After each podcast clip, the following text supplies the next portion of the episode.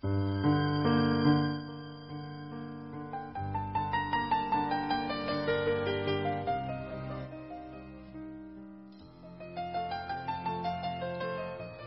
家好，我是九峰老师。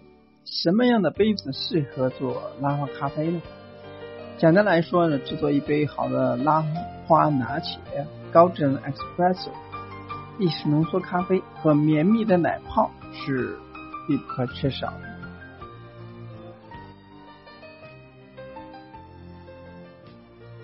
那另外一个重要的原因与关键呢，就是奶泡的形成。牛奶和奶泡的差别呢，在于奶泡打发过程中，由于蒸汽的加入，使得乳蛋白在表面张力作用下，形成了很多绵密的细小的泡沫。高脂肪呢，可以使奶泡的结构呢更加稳定和持久。所以呢，脱脂牛奶是不容易打发奶泡的。当我们制作一杯。浓缩咖啡和打好的奶泡的时候呢，你就要了解什么样的杯子适合做出好看又好喝的咖啡了。第一，杯口表面积大的有利拉花。同样的容量之下呢，杯口越大，越有利于图形的形成。就如同前文所述的，咖啡的 creamer 和牛奶融合。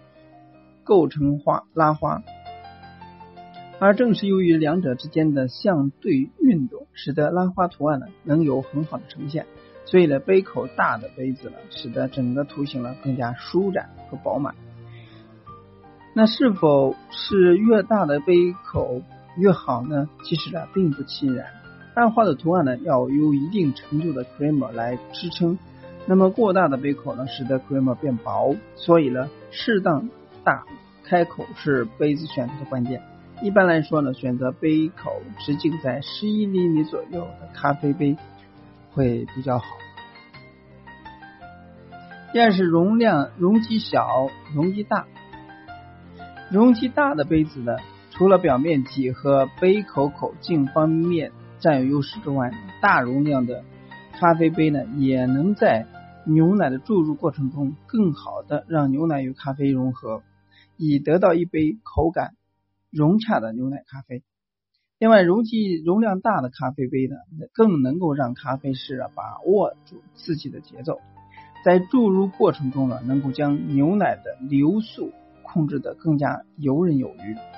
反观容积小的咖啡杯呢，因为本身的容积小，在制作过程中呢，要始终控制到细小的流速。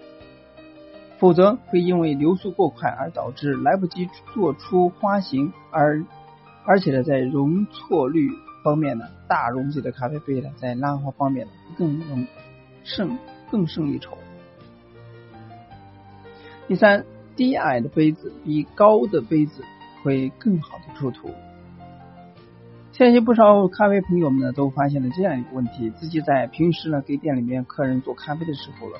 都能够做出一杯美美的拉花，但有时候呢，在打包杯里面拉花好像就不太容易了。这是因为杯子越高，牛奶注入重力和势能越大，就容易把咖啡表面的 cream 给冲散。不仅仅如此，当你注意观察咖啡师在制作拉花的时候，你发现他们会尽量把奶缸靠近液面，使奶缸从咖啡液之间的角度呢，尽可能缩小，以便于奶泡顺利流出。但如果说使用打包杯来拉花的时候呢，无疑就增加了难度。第四，杯底有弧度的比较容易有图案。在不少的咖啡馆里面，我们都能看到左边的这种马马克杯，这种马克杯呢，经常给人实在的感觉。但是想要用这种马克杯拉花，还真不容易，因为马克杯的杯底也比较平。当我们倾斜咖啡杯的时候呢，夹角呃小于小于一个夹角，这种结构呢使 creamer 在呃表面的面积更小，使得 creamer 的夹角面积更大。所以同时，当我们注入牛奶嗯的时候呢，因为坡度比较缓，这种就不容易使得牛奶反冲到表面。所以呢，有弧度杯底的咖啡杯呢，更容易制作拉花。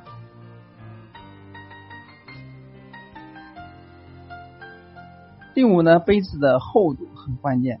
有些咖啡馆呢，喜欢一些美美的杯子作为咖啡出品的杯子。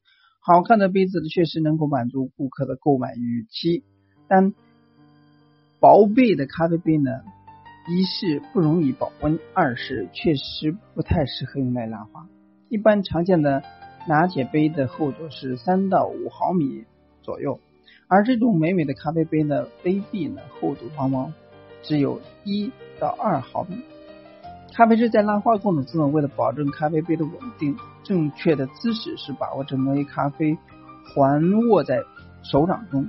当牛奶完全打发到拉花最佳温度的时候，大约是六十到六十五度。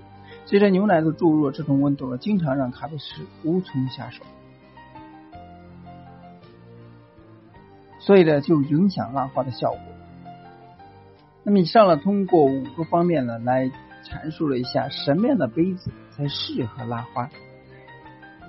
第一是杯口表面积大，有利于拉花，也不是越大越好，最好是在十一厘米左右的咖啡杯里边。第二是容积小，容积大，要适度的容量，所以大容积的咖啡杯呢，在拉花方面更胜一筹。第三是低矮杯子的比高杯子的更容易出花，所以你像卡布和拿铁杯呢，一般就是矮大度的杯子，而不选择那种高深的马克杯或者说是打包杯。第四是杯底有弧形的比较容易有图案，也就是说杯的底部是弧形的